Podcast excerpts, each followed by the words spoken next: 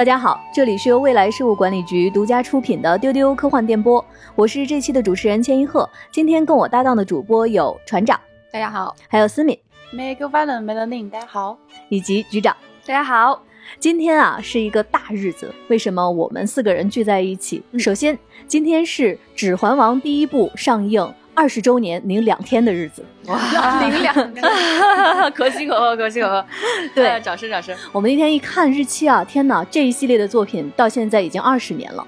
另外呢，今天还是一个大日子，大家看一下你们的日历，今天是冬至哦。我们有传统，就是尤其是北方啊，在冬至要吃饺子。我想先问一下船长跟思敏，在中土的世界里面，冬至或者冬天有什么传统吗？他们吃什么？好像还真没什么印象，但是他夏天确实有写精灵会过节，但是冬天他们会过什么节，好像我还真没印象，就是没有明确的写到这种时令的食物。不管怎么样，就是霍比特人吃六顿，每天都吃六顿。那倒是，就是这个霍比屯儿应该是一年四季都吃的很好。嗯，指环王的电影呢？到现在是二十年零两天了，而托老写的《指环王》的原著也是有六十多年的历史，所以在这么长的时间中呢，当我们这么喜欢这部电影，然后去读它的原著，会发现有一些情节啊，在原著中写的非常精彩，但是电影呢，可能碍于电影语言的一些表现的限制，就没有给它呈现出来。但是呢，还有一些情节在托老的原著中没有表现的那么突出，但是。电影的改编是神来之笔，所以今天我们就来聊一聊《指环王》的原著和电影中那些精彩的不一样的地方。就是大家可能没概念，它的改编是多么浩大而且精彩的一个工程。大家要知道，它是当年拿了奥斯卡的最佳剧本的，它被称为史上最成功的改编之一。它这个剧本是提前十年开始准备的，就是在九九年立项之初。然后呢，他这三个编剧，包括这个导演彼得·杰克逊，他也是编剧之一。他跟法兰和菲利帕三位编剧，这三个从小每年都看一遍原著的人，把这个书吃透了。然后花了十年来改这个剧本，就直到开拍的时候，还是每天都在改好几稿的剧本。然后呢，他们确立了几个改编的原则，因为《指环王》的原著呢，它是那种 P O V 的写法，就是叙述一件事情，用不同的人物和不同角度，它时间是乱的。他们一开始就看到说，肯定不能按照原著这样拍，因为在原著里，比如说这边仗都打完了，要胜利了，下一章又翻回去讲弗罗多送戒指。这样肯定是不行的，所以他们的第一个原则就是按照时间轴去拍，呃，把原著里面的这个时间捋顺了。然后呢，第二个就是他们为了忠实原著呢，就把很多契合原著精神的台词挪了位置，他在电影中分配给了新的主人去说。哦，但是这样又能够保留大量带有托尔金风格的台词。最后就是他们认识到，按照原著拍肯定出来是个大烂片儿，就 就嗯，对。如果抱着我要尊敬原著的心态而不去做改动、去偷懒的话，肯定是不行的。所以他们说这一定是一场苦战，就是他们必须要逼自己去写符合电影叙事的新的情节，要不断的折磨自己。啊，就这样搞搞搞搞了十年，就大家要明白，删掉的地方绝对不能说是不好的，就恰恰相反，它是小说中特别特别精华的地方，甚至比电影还好。但是电影的一切是服务于叙事的，所以删掉的只能说是不符合电影的东西。接下来我们会。详细的展开讲，对我们首先来看这个故事中一个特别基本的设定，大家都知道的，就是关于魔戒，它有一个摄人心魄的蛊惑人心的力量。嗯嗯，One ring to rule them all。嗯，关于魔戒的毁灭，其实大家应该能想到的画面，就是在《指环王三》里面，最后咕噜滚下了火山，他和这个戒指一起融化在了这个火焰里面。对，那其实弗罗多和咕噜争抢的这个情节，在原著中托老其实是没有写到的，所以尤其是弗罗多主。主动去争抢魔戒，这个是电影改编给他的一个动作。嗯，那我想知道，那这个动作他为什么说更符合原著中关于魔戒的这个设定呢？对，其实电影的话，它有两个改编的版本。首先，他们想的是弗罗多在这个时候，他要把咕噜给推下去啊，就不是咕噜自己掉下去，是弗罗多主动的把它推下去。对。但是编剧们想了想，觉得这个不好，因为托尔金的原意是弗罗多的怜悯，或者说他对咕噜的一种慈悲之心吧，使这个戒指它的毁灭有一丝的希望。但是如果你让弗罗多去把咕噜给推下去的话，那弗罗多相当于是在作恶了。嗯嗯，所以这个不好。然后他他符合人设了，对。他可以受到魔界的蛊惑，他可以堕落，但是他还有一丝底线，就是他不能伤人。啊，其实这个也是我们看了三部电影之后，弗罗多一路上他的这个动线都是非常统一的。对，嗯，他没有善良的人，对，没有主动做出任何恶的行为。是，嗯，所以编剧们又想了第二个版本，他们想的就是让弗罗多有所行动，但是也不至于说要去害咕噜，而是说他只是想把那个魔戒给抢过来，他想占有那个魔戒，这样又能够。加强魔界，再一步渲染魔界对于人心的蛊惑这一点，嗯，然后又能制造一个意外，在争抢，他只是想要戒指，但是在争抢之中，意外可以把咕噜推下去，嗯，可以给观众一个。感受就是，这就是命运使然。对，我觉得这个感觉其实蛮强烈的。现在这个版本，是就是首先说，Frodo 他带了魔戒带那么长时间，他应该是很受蛊惑了。这个时候他看到另外一个人拿走了魔戒，他肯定会很接近咕噜的心情，就是只是想把它抢回来。这个时候他的想法已经变成不是说我要去毁灭它，而是我想抢回来它。但恰恰是因为这样一段争抢，让这个魔戒可以走向毁灭。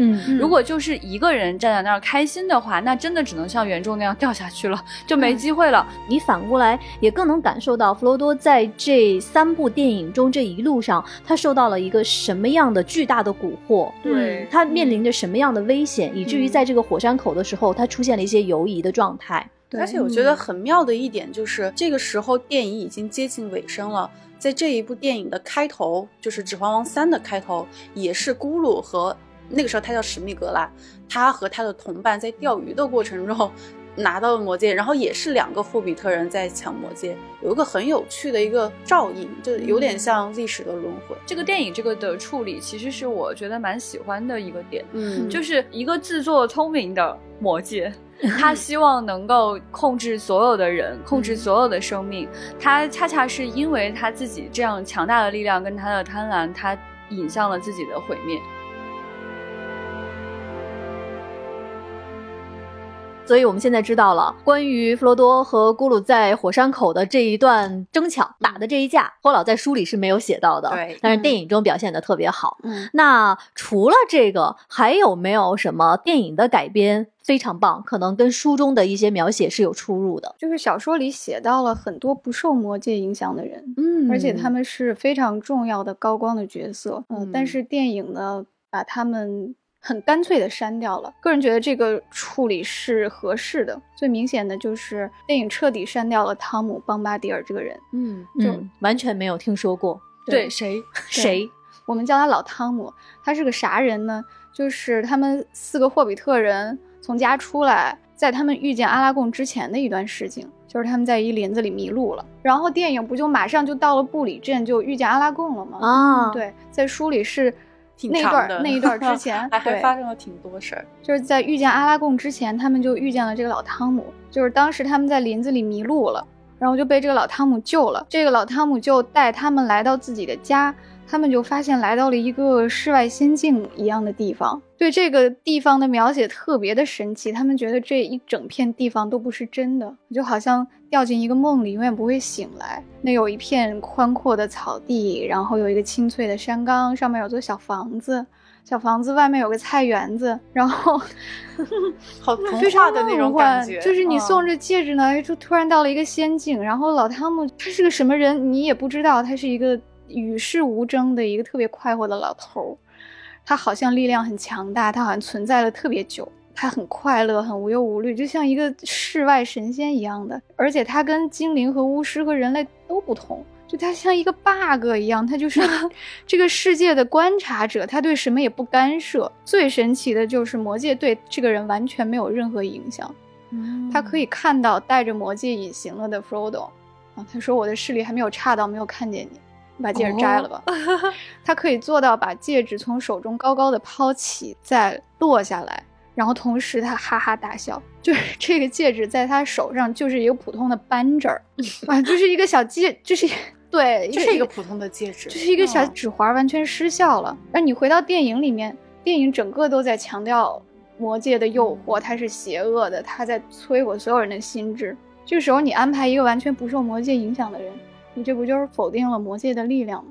嗯嗯，所以彼得·杰克逊认为这个人物呢，他没有帮助叙事，他也没有提供非常必要的信息，而且观众会迷惑。OK，既然戒指对这个老汤姆没用，为啥不把戒指给他呀？那就 这个留在故事就到此他这儿吧结束了。对，全剧终句号。这个戒指的这个它邪恶力量的强调，一下子就衰弱了好多。对嗯还有一个类似的人物呢，是他们把这个法拉米尔，就是博洛米尔的弟弟，嗯嗯也给改了。在小说里，他也是一个不受魔戒蛊惑的人。他跟弗罗多说：“就算你把这个戒指扔在路上，我也不捡。但是听起来很像赌气。”对，但是在电影里，他们给这个人物的改动给了他一个明显的弧线，就是先让他受到了诱惑，然后醒悟过来才放走了 Frodo。这也是一个故意制造的障碍，就是用来在第二部结尾的时候制造一个高潮，不然观众也不明白为啥这个人把他们放走了，他为啥不想要戒指呢？嗯对而且也符合电影想要强化的那个主题，就是没有人能够抵御魔戒。嗯对。我觉得听到这里，其实并不是说托老在书中写这些情节是没有必要的，反倒他可能是当你去阅读文字的时候，他整个这个世界的那种厚重感可能更丰富。嗯但是对于电影的改编来说，它可能更要服从一个更有目的性的一个叙事。所以说，导演彼得·杰克逊做了一些大刀阔斧的一个删除。嗯对，而且其实我挺喜欢托老他原著这么去做，他给我们呈现的是一个更广阔的、更多元的世界。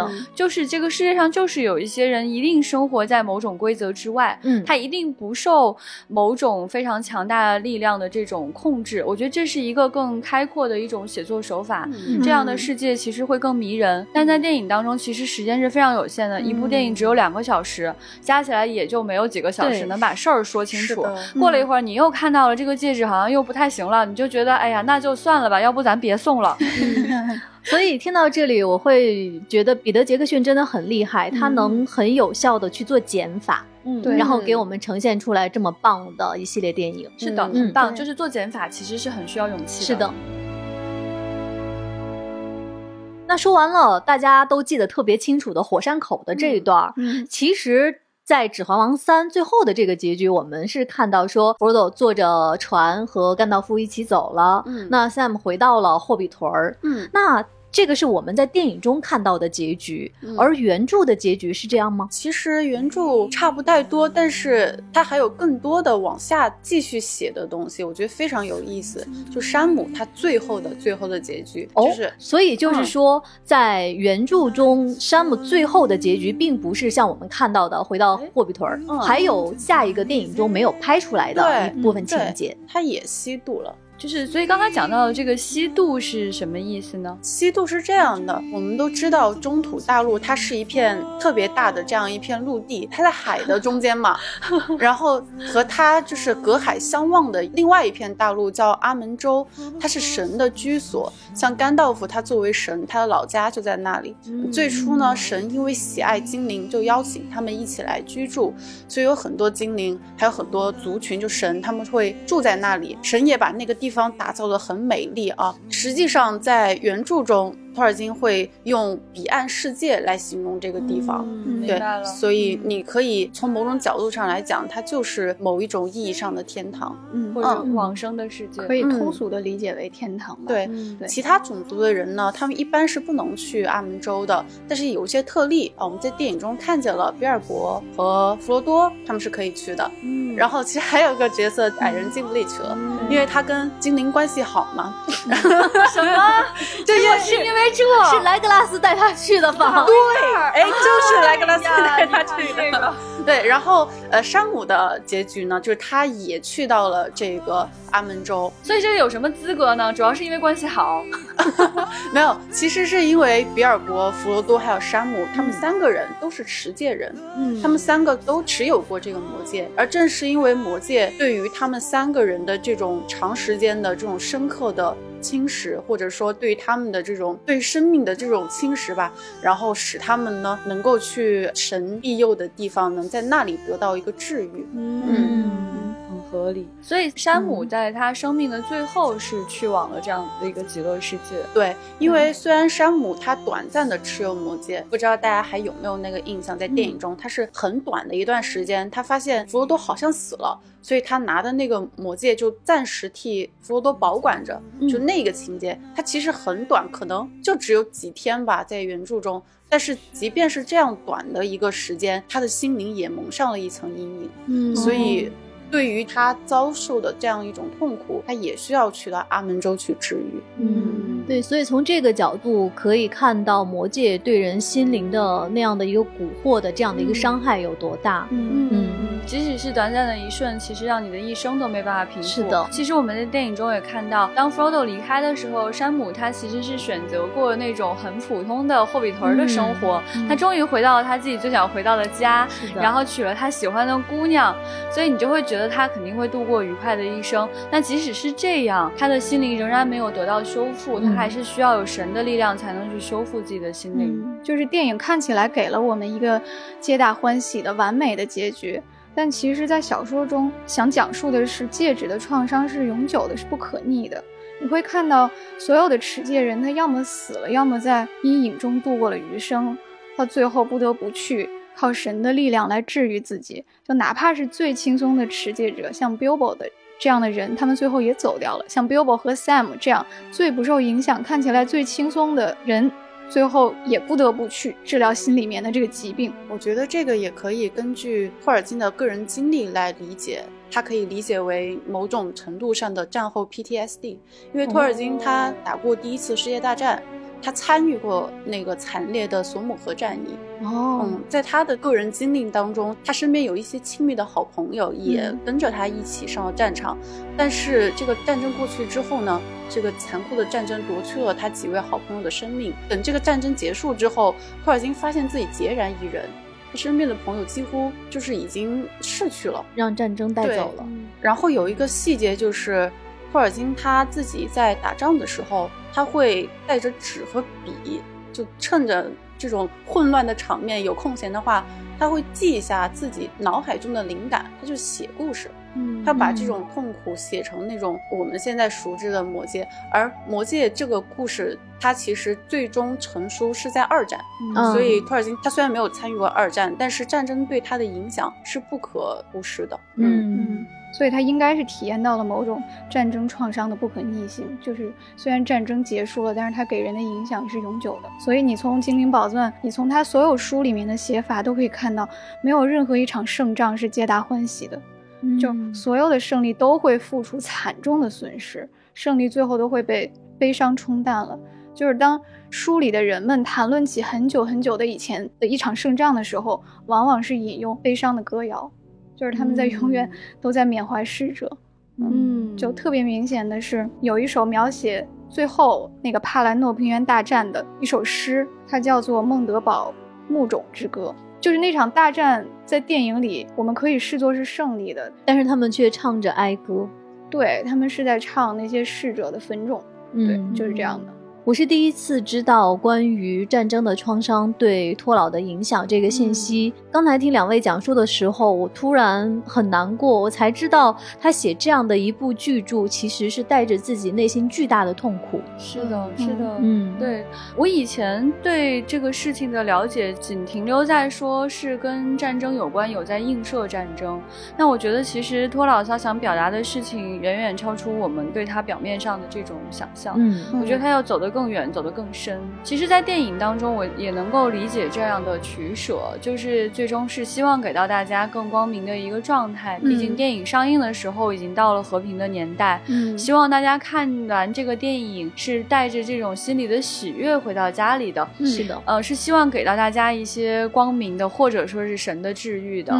我觉得这个其实也是无可厚非的一种做法。而且，我觉得其实这样的治愈的力量，这样的一种改编的。手法也是有去继承托老的精神，不能说我们在电影当中一味的去呈现最终的创伤就是继承。这样的一种治愈的这种光明，也是一种特别好的继承。而你如果了解原著，愿意去回味那个电影当中的一些细节的话，其实我现在再去想哈。就是最后那个 Frodo 吸毒之前，他回望 Sam 的时候的那个表情，嗯，非常非常非常的复杂。是的，是的。我现在想，觉得那个脸上真的是没有快乐的。嗯，原来的我可能很难理解那种没有快乐的表情为什么会出现在最终的胜利里面。嗯现在我终于理解了，就是真的没有办法快乐，因为他受的创伤太深太深了，嗯所以让他不得不离开自己最好的朋友，离开自己最爱的霍比屯儿，去另外一个地方。嗯嗯，所以从这个角度，我们再来同时看这两个结局，无论是电影中 Frodo 的吸毒，还是小说中最后 Sam 的吸毒，其实最后的结局，我想应该都是光明。嗯 Starless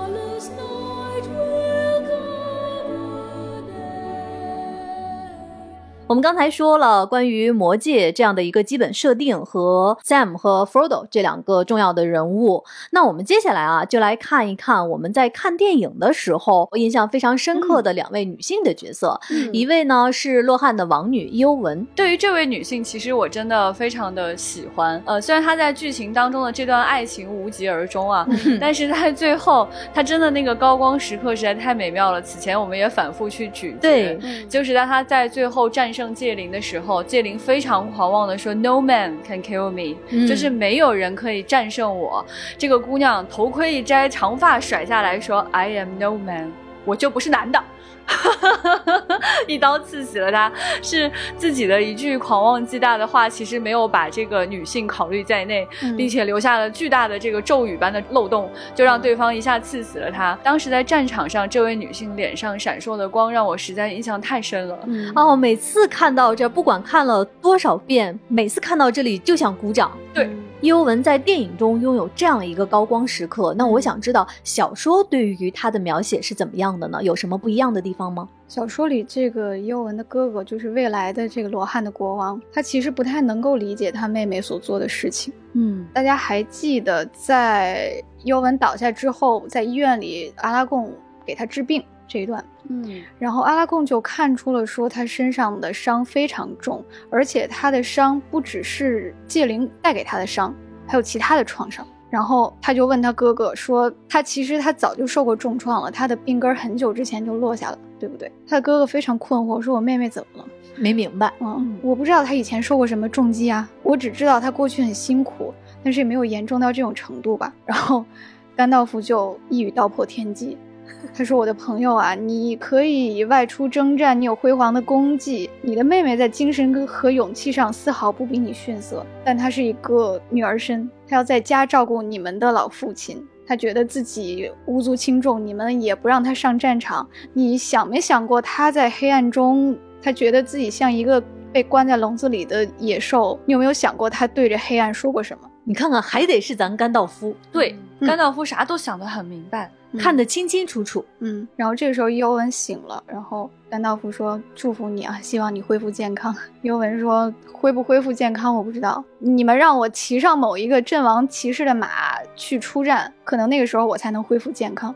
哦，而且在小说中，在最后的那个黑门的决战中，我们在电影中看到的是伊欧文他在疗养院，在医院，但其实原著中写了伊欧文他也非常想去参加最后的在黑门前的那个战争，但是那种想要去呢，其实也不像之前那样说啊，我是笼子里的鸟，我希望去追求辉煌的战绩那种想了，而是一种对于死亡发出的最后的冲击。因为这个时候的伊欧文，他其实早就失去了他的父母，然后这场战争他又失去了他的叔叔。然后自己的亲哥哥呢又不理解自己，他觉得非常的绝望。然后这个时候呢，就有一个人出现了，他就是法拉米尔。嗯，法拉米尔告诉他：“我理解你的骄傲，我知道你想要做什么，完全的尊重你，并且我非常的敬重你。”这个时候，原著中的描写非常美啊，说伊欧文就像一块冰，然后这块冰在听到这种话的时候，它突然就融化了，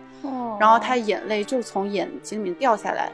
所以在小说中，对于伊欧文的这种心理上的刻画，包括他和法拉米尔的这种进展，也是描写的更加的细腻的。这也是小说更加的细腻和写的更好的地方。嗯，你要明白为啥他俩最后在一起了，就是在电影里他们最后突然就突然 太突然了，只有一个对望，然后最后突然 就站在一起了，就是他俩咋在一起的？满脸问号。对他们之所以能够互相欣赏，是因为法拉米尔没有像其他人一样，就是作为一个可以出征的将士来劝他，你你留在后方，你有你的责任，而是站在和他一个同等的地位上，说我们都要养好伤，才能用我们的方式去决定自己的命运。嗯对，然后伊欧文就觉得他找到了一些心灵上的平静。嗯嗯嗯所以我可以理解为我们在电影中看到了尤文杀巫王的那个高光时刻。嗯但是如果我们只看电影的话，可能会不了解尤文他在平时他受到的那些轻视，嗯而他是有多么渴望被尊重。嗯嗯对，而且在那个时代，一个优秀的女性想要得到尊重和理解，真的是特别的困难的。嗯而托老处理的非常好的是，他给了她这样的尊重和理解。嗯嗯嗯其实我觉得，就算是没有办法在电影当中看到这一切的细节，你也可以想象，在那样的历史格局的情况下，这样的女性是很难骑上战马去战争的。嗯而且她面对面，戒灵仍然说了那样一句话，就是没有任何一个男人可以杀死我。就她根本就没有考虑过女性有可能会出现在这里、嗯这样的一种情况。所以其实就算没有表现，我们心里也是知道的。那如果电影还能时间再长一些，拍个四集五集的，嗯也许我们就有机会看到这位女性心里的冰是如何一步步瓦解的。嗯。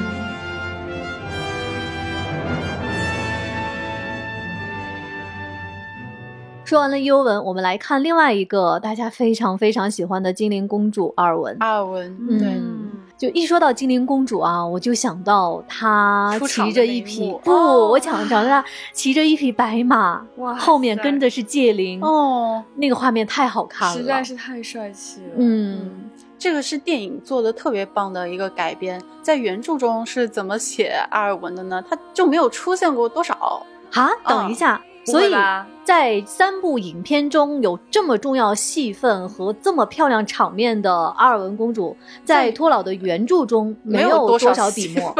对，嗯，我特意去数了一下，在原著中啊，几十万字出现阿尔文的只有十七次啊，啊。然后他不是三本书嘛，其中双塔那一本书第二部全程掉线，没有这个人。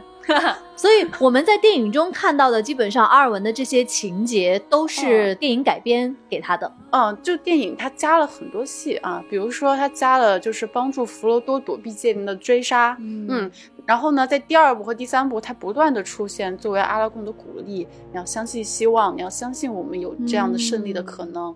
然后他还展现了就是阿尔文和父亲的这种亲情，这嗯都是电影做出的特别棒的改编。其实呃，编剧团队还做过一个考虑啊，就是让阿尔文在圣盔谷的时候和阿拉贡一起并肩作战。嗯嗯，他们是在想，在通过这样的一个戏份去交代阿尔文和阿拉贡更多的故事。但是呢，呃，他们后来就放弃了，因为觉得说，首先这个不太符合原著的这样一个情节的安排，而且他们更愿意把阿尔文的这种勇气放在他对于命运的选择上面。嗯那我其实是非常喜欢电影的这种改编方式的，而且你看啊，就是从我们刚才谈到的前面这个女性，嗯从英文来看的话，我觉得给阿尔文加这么多的戏，让她表现出非常勇敢的状态，让她表现出一个独立女性的抉择，其实是非常继承托老的原著的精神的。嗯因为托尔金他其实非常尊重女性，他希望表现出女性的这样的强大，希望让我们看见女性在战场上的身姿。所以说，我觉得给这个阿尔文加这些内容完全是非常合理的，嗯而且再加上说，在电影当中，如果你要给男主搭配了一个女主，那这个女主的形象是怎么确立起来的？确实是需要给她一些内容，给她一些动线的。那么她就要跟主线的其他的人物发生更多的关联。对嗯嗯，而且我觉得刚才思敏讲的这个点，我也非常非常理解电影的改编。就是阿尔文他即使没有骑着战马上战场，跟阿拉贡一起在圣盔谷并肩作战，但是正是因为电影中他的存在，他给阿拉贡一些鼓励，嗯给他相信希望、相信光明这样的力量，嗯才能让阿拉贡能这么坚持下去。所以我认为，就这是一种更深邃的一种女性的力量。而且女性的勇气并不一定要通过上战场来证明。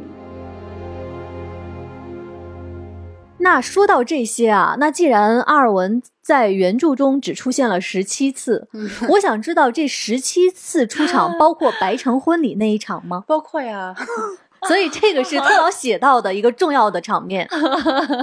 为什么我们要在今天的节目里面现在要讨论一下关于婚礼这件事情？我不知道大家有没有印象，在我们丢丢之前有一期节目中，我们就说有些作品啊，当我再看几遍之后，我的情绪和我的感受变了。对局长就讲到了白城婚礼这一场，对，嗯。其实我主要是那个关注点，从说两个人怎么这么相亲相爱，变成了他爸到底是咋想的呀？对。对，两眼几乎是闪着泪光的老父亲，在这场婚礼上，看着他的女儿放弃了精灵的身份，嗯。嫁给了人王。对，嗯他肯定又是又高兴又难过，心里百感交集。再加上哈，后来我从中土大大这里得知哈，这个阿拉贡呢还是这个阿尔德隆的养子，防不胜防，自己的养子抢走了自己的女儿，这个心里哈就是该高兴还是该悲伤呢？一时之间有点说不清楚。嗯，关于阿尔文和阿拉贡这两个人在电影中的他们的情感表现，大家基本上很了解了。所以我今天就很想问，在书中为什么托老要安排这位精灵的公主爱上人王？嗯，其实这跟小说的一个设定是很有关系的。电影它没有很明确的点出来，就是精灵和人类对于他们的死亡其实不一样的。在小说中设定，精灵它虽然不会衰老，但是会被杀死。死后的精灵，他们的灵魂会带着记忆去往冥界，而这个冥界还有一个专有名词叫曼都斯的殿堂。他们会在那个殿堂里等待世界的终结。然后人类呢，就没有任何生灵知道人类死后会干嘛，会去往哪里。据说他们会离开命运的掌控，去往命运之外的地方。也就是说，精灵和人类他们对于死亡、对于生命、对于时间的感受和意义都是不同的。嗯就对于精灵来说，死亡其实是他要面对的是上千的、上万年的记忆。某种程度上，就精灵的死其实是一种审判，因为你要对这种成千上万的这种记忆，或者对你犯下的过错，或者对你深爱的人进行永久的思索，进行永久的回忆。哦对，所以在这个过程中，你是非常痛苦的。嗯，你也可以把它理解为一种忍受。哦就是你来来回回就那么点事儿，你一个精灵活几千年了，对吧？你想干嘛你都干完了，这游戏你也玩了几千遍了，你也是退不出去。所以在托尔金老先生的描写中，精灵嗯。这种漫长的生命状态，并不是一种更高等的生命状态吗？完全不是，你可以说它是一种诅咒，对，它是一种很痛苦的事情，或者说，其实有的时候精灵他们对于生死的边界很模糊，为什么呢？因为他们生和死，他们都是有记忆的，他们生有记忆，死了之后还是有记忆，也就是说，他们对于生命会有一种没有啥意思，哎，反正我就忍着，是这样的一种状态。就给熬过去。对哦高兴不高兴，反正都会过去。是的就慢慢的等着呗。对，嗯所以你看精灵他说话都特别慢，就那种感觉。但人类就不是这样，人类对于生命有一种价值的一种体现啊，他会觉得说人固有一死，对吧？重于泰山，轻于鸿毛，所以我必须在我有限的生命里活出我的价值。所以我们看电影中或者小说中那些洛汉的骑兵，那些白城的守卫，他们愿意为了自己热爱的土地而献出生命，他会觉得说这是一种生命的意义。他会觉得我虽然不能延长我生命的长度，但是我可以加重我的这种深度。人类为什么能够做出伟大的事情，就是因为我们的生命是有限的。哦，而且人类的是死亡，你也可以说是一种解脱，就是你死了之后，你就可以不受这个命运的束缚，你到命运之外的地方去看一看。而精灵他们是没有这样的机会的，他们没有机会。对于人类来说，人类就是说我活了这一生，你有机会，你可以说一声我活得值得了。但是精灵不一样，精灵就是忍着，一直忍到天长地久。嗯，嗯，所以托尔金自己也说啊，魔戒的主题之一就是凡人必有一死。所以这个时候你再去看阿尔文的选择，他爱上阿拉贡了，我们都知道。但这种爱，如果他放弃的话，会让他痛苦和遗憾一生。而且，如果他保持精灵的这种生命状态的话，阿拉贡总会死去的。嗯，那他那个时候他又如何来度过那么漫长的岁月？就是他会带着这个失去爱人的痛苦，直到过世界的尽头千年的生命，即即使死掉，这个记忆，嗯也会跟着他一起去冥界。嗯，而且我觉得这种痛苦可能不完全是那种失去爱人的寂寞，而是一种空虚，嗯是一种对嗯生命意义的空虚。所以阿尔文会觉得说，如果我有选择，当然他有选择哈，那我就活这一百年，我把这一百年活得有滋有味，活得轰轰烈烈，那我值了。就阿尔文他活通了，他作为一个精灵，他活得特别通透。我想知道的是，是不是托老认为说，一个是精灵，另外一个是人类，他们在一起爱的时候的选择，日日夜夜的朝夕相处是不同的。我比较喜欢托老对这个人的生命的这种赞颂跟处理方式，嗯就是他认为说，短暂的生命是有它光辉的时刻的，而且托老有个很了不起的理念，就是他不认为看起来更高贵的、活得更久的嗯精灵就是更高贵的。嗯他会认为各种生灵都是有平等之处的，嗯有优势就会有劣势，就像他看待这种目空一切的一个有自我意志的魔界一样，他觉得你自作聪明，自然会招来这种自我的毁灭。我今天听完思敏的这段讲述吧，我解开了我心中的一个疑问，就是阿尔文怎么会爱上阿拉贡？啊，就是这个从就你这儿就没想通的，你这个没有想通的这 结婚之前那个事儿我就没想通。哦，好明白。对，就是他除了情节中阿拉贡跟他从小就青梅竹马，我想起来了，之前船长在我们的一期节目中，他讲到精灵的眼神就是带着是悲伤的。嗯我现在就明白为什么能活这么久的这么美的一个生命是悲伤的眼神。所以，当他看到那个短暂有限的人类，他在瞬时爆发出生命的那种蓬勃的力量，嗯他会爱上他。嗯嗯，这个我是能理解的。对，就是嗯这个爱情是有根基的，嗯是给了一个非常好的设定的基础的。嗯，对，而且我觉得，并不是所有精灵都能像阿尔文这样，啊说是是我爱上一个人，我就可以这样去做我的这个选择。他的勇气也是值得赞颂的。这也是为什么刚才我说阿尔文的勇气不输给任何一个人，他不需要走上战场，他同样是很勇敢的女子。嗯嗯但我仍然没有办法赞颂托老的这个决定。我不认为在爱情当中，你就应该做出这么巨大的牺牲。就是爱是可以奉献的，嗯但爱不等于是要牺牲的。嗯而且在过去的很多的作品，有时代局限性的作品当中，我们都看到牺牲的那一方永远是女性。我真的很难去认同说，放弃自己的生命，放弃一些美好的东西，就是等于勇气。我不认同这种勇气的等同。我相信她是拥有勇气的女性，我相信她是不需要上战场就可以给我光明，给我们力量，并且带领人类去往一个更好的未来，给她最爱的那个人心里充满了力量。我觉得这些都是存在的，但是要不要放弃自己的生命，要不要放弃自己跟家族的关系，这样的牺牲，我觉得在爱情当中的这个判断是我很难认同的。那在托老的原著中，对于阿尔文的结局是怎么描写的呢？呃，在原著中，阿拉贡他过世之后一个月还是一年，反正很短的一段时间，阿尔文就去世了。哦，嗯，然后去世的那一段，托老他的文笔啊，真的是非常美，可以给你们念一下这一段。他说：“待到茂榕树树叶飘落，春天却尚未来临，阿尔文最终长眠在凯林阿姆洛斯山上。这个凯林阿姆洛斯山啊，就是阿拉贡和阿尔文初遇第一次见面的那个山。他在那座山上长眠。”那就是他的绿色的坟墓，直到沧海桑田，他所有的生平都被后人遗忘。这就是故事的结尾。自南方传来便是这样。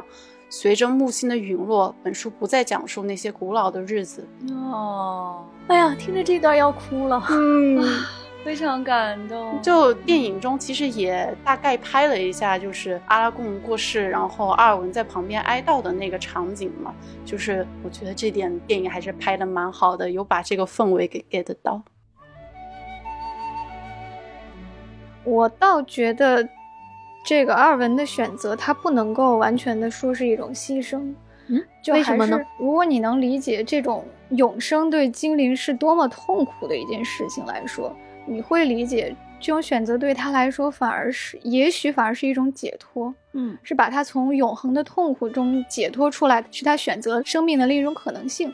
嗯然后你会为他高兴。这整部故事，托尔金都在非常努力地传递一种我们普通人无法感同身受的东西，就是无休无止的存在到底是怎样的一种体验？那是怎样一种比死亡也许更糟的体验？他非常努力地想让我们理解这件事情。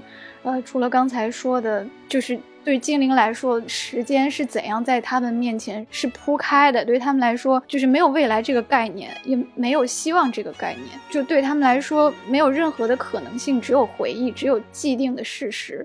所以他们最爱干的事儿就是唱歌、写书、做记载，就是他们在书里无时无刻不在唱歌。可能这是让他们在所有既定的事实里面唯一感到开心的事情，就是他们把这些事儿记录下来。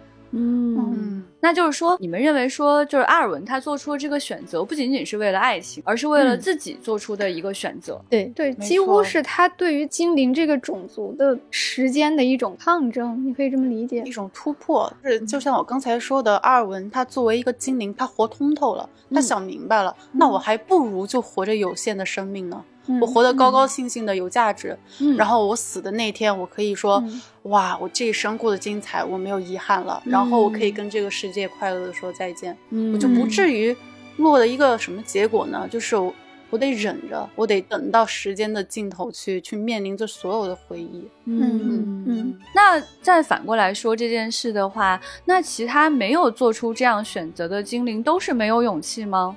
因为他们没有这个选择的权限啊，只有阿尔文有哎，啊。为什么呢？因为阿尔文他这个情况比较特殊啊，在原著里面有一个设定，就是阿尔隆德这一家他们都可以选择，因为阿尔隆德的父亲是那种就是曾经拯救了中土世界的那种伟人，所以神呢就给阿尔隆德这一家一个选择的权利，你们可以选择成为人。啊但是阿尔隆德他自己曾经也做了这样的选择，所以像凯兰崔尔这样的人，他就没有这样的选择权限。他就忍着呗。所以你看，凯兰崔尔的眼睛里面全部都是岁月沉淀下来的智慧。嗯，他的眼睛里面全部都是悲伤。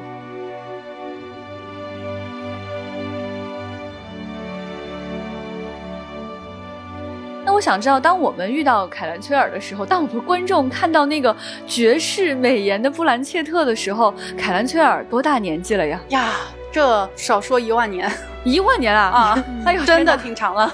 对你现在这一万年的生命啊，一万年的这么多战争，这么多苦难，他见证了那么多城市的兴衰，他学过了那么多知识，真的觉得无趣了。嗯啊对，原著里说他比任何人都智慧，也比任何人都更忧伤，嗯就是活得越久越悲伤。你现在想想，凯兰崔尔是不是语速比别人都慢？哎，没什么好着急，也是这个原因。说到阿尔隆德这一家，我又想起一个特别小说写的好的一个点啊，是阿尔隆德他有一个双胞胎弟弟啊。刚才说到阿尔隆德这一家是被赐予了这种选择的权利的，阿尔隆德呢，他选择成为了精灵，我们都知道，但他的这个双胞胎弟弟叫阿阿尔洛斯，他选择成为了人类，而这个选择是他们命运的一个分歧点。为什么呢？因为当他这个双胞胎弟弟啊。他选择成为人类之后，就选择了死亡。也就是说，等到有一天，他这个双胞胎弟弟其实非常厉害啊，是一个人类王国的开国元勋，非常厉害。嗯但是就是这样的一个英雄，他有迟暮的一天。然后等到那个时候，阿尔隆德他要亲眼看着自己的弟弟变得白发苍苍，然后他还得去扶他，这种心痛的感受。而且不光是这样，因为他弟弟是人类，所以他弟弟的子孙也是人类。嗯也就是说，阿尔隆德的侄子、曾曾侄子、曾曾曾侄子都是人类。天哪！就说阿尔隆德这个 他作为一个精灵吧，他要家人看着自己的家人生生世世的去送这些对，家人他要一遍一遍的，嗯一遍又哦一遍的去感受他的兄弟以某种方式回到他身边，又以某种方式离开他。嗯，对，然后这个时候，他的掌上明珠突然说：“我也要选择成为人类。”你可以想象，哦阿尔隆德当时听到这个消息，简直如同晴天霹雳。对这个 现在局长你更能明白了吧？哎那个婚礼老上那个表心情情，对，嗯你看那个老父亲的心情，哎呀，太复杂了。再加上其实他对阿拉贡也很有感情，毕竟是养子。对，所以你看他几次那种眼含泪花的复杂表情，其中一次就是他去给阿拉贡送剑剑那一次，嗯。他当时就有一种天哪，你拐走了我的女儿，这把剑给你，你可要赢啊，你可给我活着回来。那种心情，哇，太复杂了。现在觉得老父亲太难了。嗯，我还想分享一个很有趣的设定啊，就是刚才说阿尔隆德和他的亲生兄弟阿尔洛斯，他们的名字很有趣，他们的名字阿尔隆德在精灵语里面是星光穹顶的意思，就是天堂之拱的意思啊。他的兄弟就是选择成为人类的阿尔洛斯，他的名字叫星光泡沫，哦，就泡哎沫啊，被美到了，泡沫就是那种转瞬即逝的，就是泡沫，而星光穹顶是永恒的。唉，啊，令人窒息的美感。对，就是这种，哎，托尔金写的真好。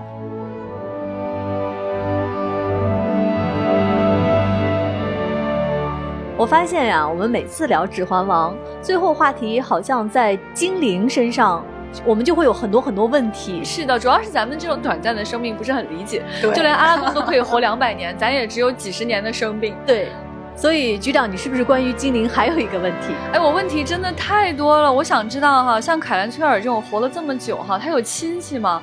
他们平时要是亲戚聚会，那是过年的一大家子是吧？比如说今天冬至，他们要真的吃饺子，是啊得下多少锅？对呀、这过新年什么要聚一块儿，这得多少人呢？是啊，凯兰崔尔亲戚可多了。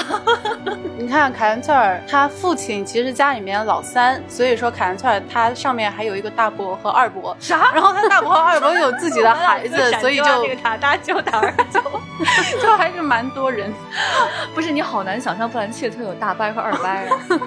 然后一见面就说大侄女儿你来了，天哪！我们两千年前一起吃饺子的时候，不是，我现在有点体会到他们的忧伤了。哦，是吧？就是你跟你亲戚相处了一万年，多多少少摩擦还是存在的。尤其是你看，你这结婚，你也不知道是不是特别年轻的时候就结婚了，两个人嗯在一起一万年，然后要永远相处不。能呼吸啊！嗯确实，这个生命的漫长真的是太难太难了。但我们确实作为普通凡人，我们也是站着说话不腰疼哈。嗯有可能漫长的生命也是很美妙的，因为其实都是有不同的经历。我们作为这种只能活几十年的人类，我们确实真的很羡慕那些可以活更久的生命，因为会认为说他们会有更丰富的经验，会更看到这个世界更多的美好跟悲伤。嗯，你会发现《指环王》的电影到现在二十年零两天，每次看还是觉得很棒，很喜欢。真的太喜欢了。嗯，而且有时候跟船长和思敏聊天的时候，我会发现，比如说思敏，他会把电影和小说对照着看，嗯，然后虽然已经这么熟悉了，还会发现一些新的之前没有发现的精彩的地方。而且其实无论是小说还是电影，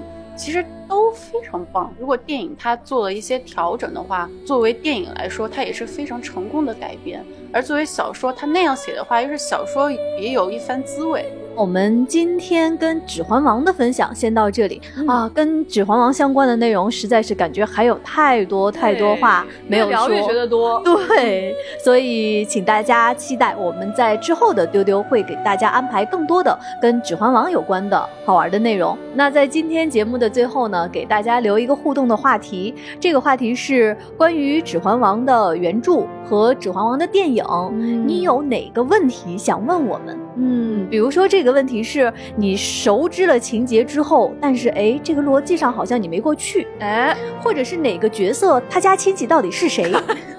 欢迎大家来给我们提问，请加我们接待员的微信 f a a 杠六四七，进我们丢丢粉丝群参与接龙讨论。另外呢，也欢迎大家在各个你能听到丢丢的平台上订阅我们的丢丢，在我们的评论区来跟我们互动留言。今天的节目就到这儿了，我们下期再见，拜拜，拜拜。拜拜。